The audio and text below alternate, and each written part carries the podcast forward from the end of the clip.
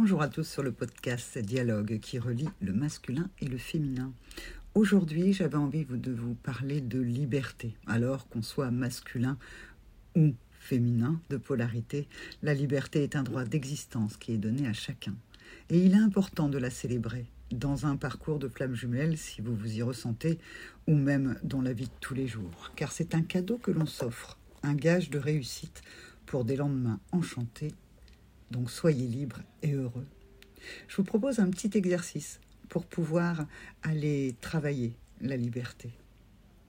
Vous allez dessiner un cadre sur une feuille blanche.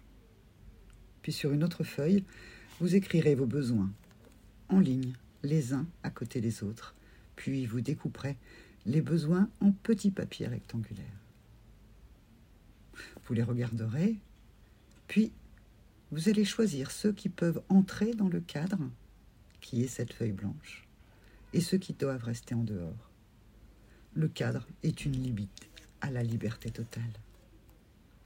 Regardez ce que cela vous procure comme émotion négative ou positive.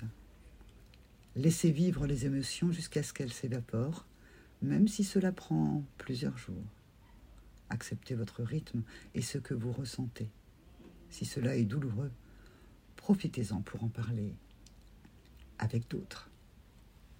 Je vous retrouve dans un prochain podcast qui parlera encore de la liberté et de comment s'adapter au cadre lors d'un parcours de vie ou lors d'un parcours de flammes jumelles.